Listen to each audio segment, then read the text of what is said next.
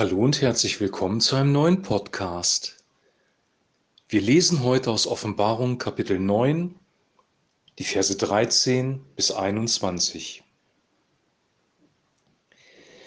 Dann blies der sechste Engel in seine Posaune, und ich hörte eine Stimme aus den vier Hörnern des goldenen Altars, der vor Gott steht.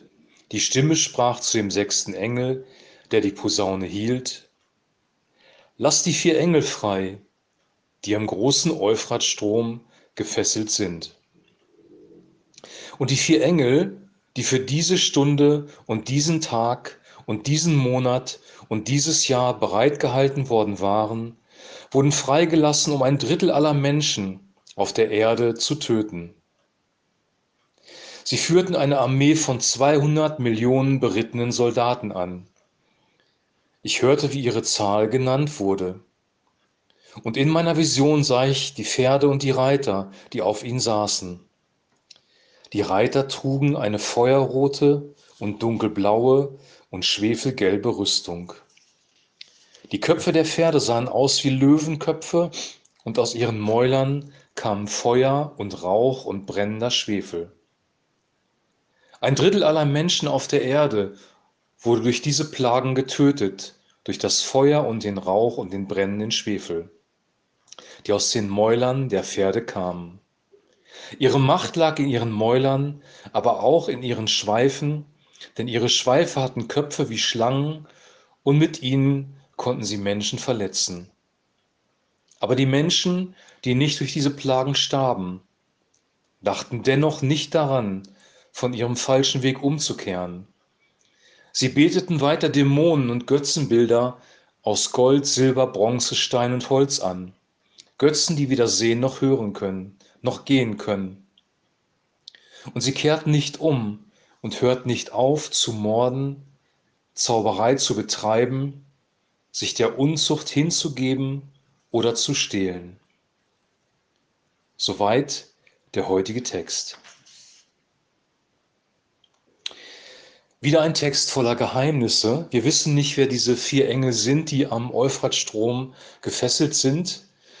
Der Euphrat ist ja im Nahen Osten heute noch zu lokalisieren und da sind vier Engel, das können vier Boten sein, das können ähm, tatsächlich Engel sein. Das Wort Angelos im Griechischen kann Bote oder kann Engel bedeuten. Also es können übernatürliche Engel Gottes sein, die hier gemeint sind. Es können aber auch Boten sein, die in dieser Region ähm, unterwegs sind. Und dann passiert Folgendes, es bricht ein großer Krieg aus.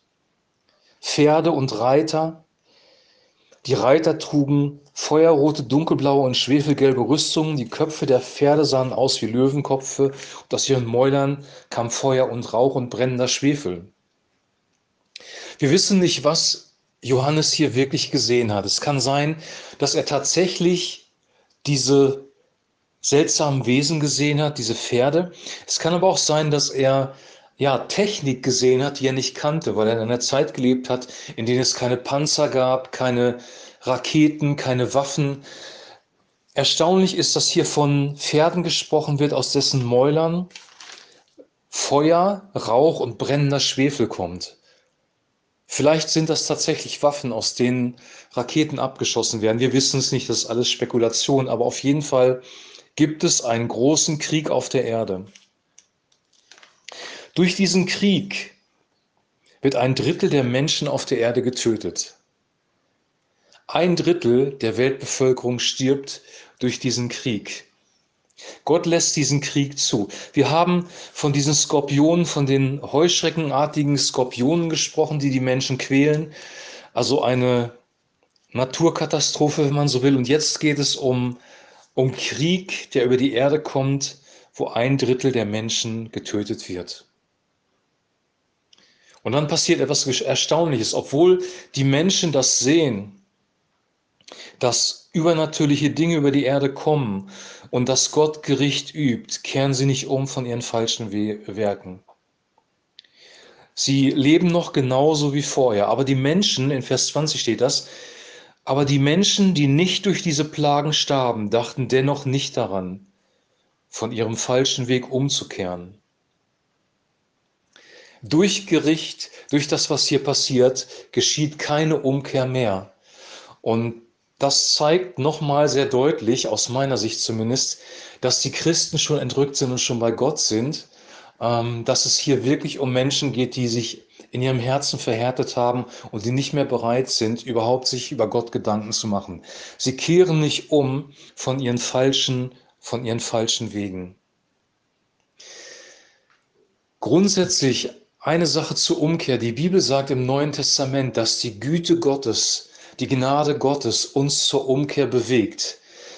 Wir sind durch den Sündenfall, durch den Fall von Adam und Eva mit Sünde infiziert. Diese Sünde hat sich wie ein Virus ausgebreitet und hat unser Herz verändert. Das Herz des Menschen ist finster geworden. Jesus spricht, dass die ganzen Sünden aus, Herz, aus dem Herzen des Menschen kommen. Paulus spricht in seinem Römerbrief darüber, dass niemand die Wahrheit sucht, dass niemand Gott sucht, dass alle abgewichen sind. Der Mensch ist von sich aus nicht in der Lage zu Gott umzukehren. Wir wollen das gar nicht. Wir wollen unser Sünde leben. Und es bedarf einer Berührung vom Heiligen Geist, damit der Mensch überhaupt in der Lage ist, umzukehren. Die Güte Gottes führt uns in die Umkehr, die Offenbarung durch den Heiligen Geist. Der Heilige Geist ist unter anderem auf die Erde gekommen, um Jesus zu offenbaren, aber auch um die Menschen, ähm, den Menschen Gericht und Sünde zu offenbaren. Das ist auch eine Aufgabe des Heiligen Geistes. Und offensichtlich geschieht das hier nicht mehr. Die Zeit der Gnade ist vorbei. Es kommt Gericht über die Sünden der Menschen. Und jetzt werden hier einzelne Sünden auch noch sehr konkret genannt. Und das ist auch eine Botschaft für uns, wenn wir in diesen Dingen drinstecken. Über diese Dinge über die hier gesprochen wird, kommt Gericht. Und wenn wir nicht die Gnade Gottes für unser Leben nehmen, unsere Sünden bekennen und ähm, Jesus als Erlöser in unser Leben aufnehmen, alle, die ihn aufnahmen, denen gab er das Recht, Kinder Gottes zu sein. Wenn wir nicht errettet sind, wenn wir kein stellvertretendes Sühneopfer haben, wenn wir ohne Christus leben und diese Dinge sind in unserem Leben drin, dann kommt Gericht auf unser Leben. Und wenn wir mit diesen Dingen zu tun haben als Christen, und das passiert leider auch noch, weil die Bibel von einem Abfall spricht, von Gott weg, äh, die Menschen bewegen sich von Gott weg und das müssen Menschen sein, die schon bei Jesus gewesen sind. Also Christen fallen von Gott ab, sie gehen in die Welt zurück, sie leben ihr altes Leben wieder. Wenn wir in diesem Bereich ähm, gerade drinstecken. Und es ist wichtig, dass wir diese Dinge bekennen, aus unserem Leben ausrotten, töten, sagt Paulus, auf eine sehr radikale Art und Weise, in einer sehr radikalen Sprache und uns wieder Jesus Christus zuwenden ihm nachfolgen. Und die Dinge, die hier genannt werden, die finden wir heute in der Welt auch. Anbetung von Götzen aus Gold, Silber, Bronze, Stein und Holz. Götterfiguren, Schreine, Heiligtümer, wo wir sachliche Darstellung von einer Gottheit anbeten, das bezeichnet die Bibel als Götzendienst und darüber kommt Gericht. Der zweite Punkt, der hier genannt wird, Mord. Hier wird explizit Mord genannt und sie kehrt nicht um und hört nicht auf zu morden. Wo morden wir heute? Einmal gibt es natürlich sowas wie Raubmord oder Mord, wenn eine Person eine andere umbringt. Aber das, was wir hier in der westlichen Welt tun, in einer Region, die mehr Reichtümer hat als jede andere Region der Erde. Wir leben in einem der reichsten Länder der Welt und trotzdem töten wir 100.000 Kinder jedes Jahr und nennen das Abtreibung. In Wirklichkeit ist das die Tötung eines Menschen im Mutterleib. Und die Bibel bezeichnet das als Mord. Und hier geht es nicht darum, dass es nicht Grenzfälle gibt, über die man nachdenken kann. Wenn Vergewaltigung vorgelegen hat oder wenn das Leben der Mutter gefährdet ist, dann kann man eventuell darüber nachdenken. Aber auch dann denke ich, Gott ist so gnädig, dass er trotzdem noch Gnade schenkt in der Situation. Und ein Trauma kann nicht das andere ablösen. Wir können nicht ein zweites Trauma aufsatteln und denken, alles ist gut. Das Kind, das entstanden ist, hat trotzdem ein Lebensrecht. Aber davon mal abgesehen, sind das ganz, ganz wenige Kinder, über 90 Prozent der Abtreibungen finden aus wirtschaftlichen Gründen statt in einer Region, die die reichste ist auf der ganzen Welt. Und das nennt Gott Mord. Und er warnt uns davor, so etwas zu tun. Zauberei betreiben, Okkultismus, Spiritismus wird hier auch genannt. Sich mit finsteren Mächten einzulassen, mit dämonischen, mit dämonischen Mächten. Und hier, ist, hier sind keine Taschenspielertricks gemeint, sondern hier geht es wirklich darum, dass man sich mit finsteren, okkulten Geistern verbindet, um Macht auszuüben, Zauberei betreiben. Und der letzte Punkt ist, Sexuelle Unmoral in jeglicher Form, die man sich vorstellen kann. Das ist das Wort, das hier im griechischen Urtext steht. Interessanterweise haben wir jetzt des Öfteren in der Offenbarung schon gelesen, dass Götzendienst und sexuelle Unmoral Hand in Hand gehen. Und äh, das war schon beim Volk Israel so. Wenn sie von Gott abgefallen sind und andere Götter angebetet haben, hat Gott das als Hurerei bezeichnet. Sie sind zu anderen Göttern gegangen, sie sind fremd gegangen, sie haben sozusagen die Ehe mit ihm gebrochen. Und das wird hier auch explizit genannt. Jesus hat, als er aufgetreten ist und seinen Dienst begonnen hat, auch mit der Botschaft angefangen, dass wir Buße tun sollen, dass wir umkehren sollen von falschen Wegen, dass wir unser Leben überdenken sollen. Metanoia, überdenkt euer Leben und einen neuen Lebensstil leben sollen. Ein Lebensstil, der nicht identisch ist mit dem Lebensstil dieser Gesellschaft. Ein Lebensstil, der nicht identisch ist mit dem Leben, das wir früher gelebt haben. Wir sollen umkehren von unseren Sünden, weil über diese Sünden wird Gericht kommen. Und das wird hier sehr, sehr klar und sehr, sehr deutlich aufgezeigt in dieser in dieser Passage. Das sind wieder sehr ernste, sehr ermahnende und sehr krasse Worte.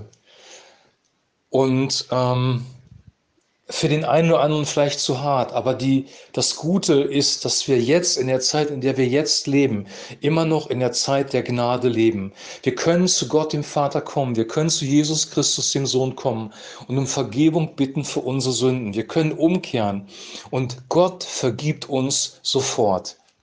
Wenn wir, wenn wir diese Dinge getan haben, wenn wir Götzen angebetet haben, wenn wir Abtreibung begangen haben, wenn wir Zauberei und Okkultismus betrieben haben, wenn wir in sexueller Unmoral gelebt haben, können wir umkehren zu Gott und um Vergebung bitten und er wird uns vergeben. Hier werden einige Sünden exemplarisch aufgeführt. Paulus spricht noch über viele andere mehr in seinen Briefen. Alles, was du getan hast, ob es Lüge ist, ob es Diebstahl ist, ob es Heuchelei ist, du kannst umkehren zu Gott und er vergibt dir gerne. Gott ist ein barmherziger Gott.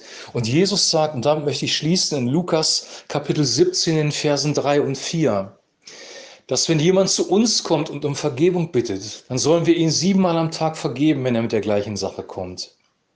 Also Vergebung ist nicht limitiert auf eine einmalige Vergebung oder auf eine Vergebung, die irgendwie Grenzen hat, sondern Jesus spricht über siebenmal am Tag und siebenmal am Tag ähm, steht eigentlich für Vollkommenheit, weil, das, weil die Zahl sieben für Vollkommenheit steht. Und die Jünger antworten darauf und sprechen zu ihm, Herr, mehre uns den Glauben. Ich möchte diese Passage noch kurz lesen. Da steht nämlich Folgendes. Wenn ein Bruder sündigt, dann ermahne ihn und wenn er Reue zeigt und von seinem Weg umkehrt, vergib ihm. Und wenn er dir siebenmal am Tag Unrecht tut und jedes Mal umkehrt und um Vergebung bittet, vergib ihm. Da sprachen die Apostel zum Herrn, stärke uns den Glauben. Wenn Jesus uns auffordert, so oft zu vergeben, ist er auch selber bereit, so oft zu vergeben. Das heißt, in der Zeit der Gnade, in der wir jetzt leben, haben wir die Möglichkeit, Vergebung von Gott zu bekommen. Das ist die wunderbare Botschaft. Wir können von Gott Vergebung bekommen. Und ich möchte dir das auch eindringlich ans Herz legen. Übrigens auch mir selber, weil es immer wieder Dinge gibt, in denen auch ich falle, wo ich Gott um Vergebung bitten muss und umkehren muss. Wir brauchen dieses tägliche, das Kreuz auf uns nehmen, das eigene Selbst verleugnen, das Reinigen von Sünden, das gehört zum Leben dazu. Und hier wird nochmal in dieser Offenbarungsstelle sehr eindrücklich gezeigt, wie Gott zu diesen Dingen steht und dass er Sünde wirklich hasst und dass über Sünde Gericht kommen wird. Ich wünsche dir jetzt von ganzem Herzen, dass du das erlebst, dass die Güte Gottes, die Barmherzigkeit Gottes sich in die Umkehr führt, dass der Heilige Geist dir die Liebe Gottes offenbart dass er dir in dieser Liebe deine Sünden offenbart, da wo du falsch liegst, Korrektur einbringt. Und dann hast du die Möglichkeit, in der Kraft des Heiligen Geistes umzukehren. Morgen werden wir mit einem neuen Text in der Offenbarung weitergehen. Wir sehen, dass die Offenbarung ein sehr, sehr schweres Buch ist.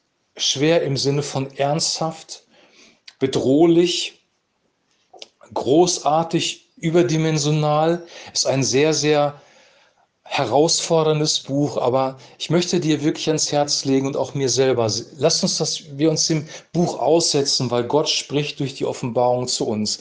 Und er möchte, dass wir am Ende des Tages ja, mit ihm leben, in einem guten Lebensstil leben und am Ende bei ihm sein werden. Ich wünsche dir bis morgen jetzt alles Gute und wir hören uns morgen wieder. Shalom.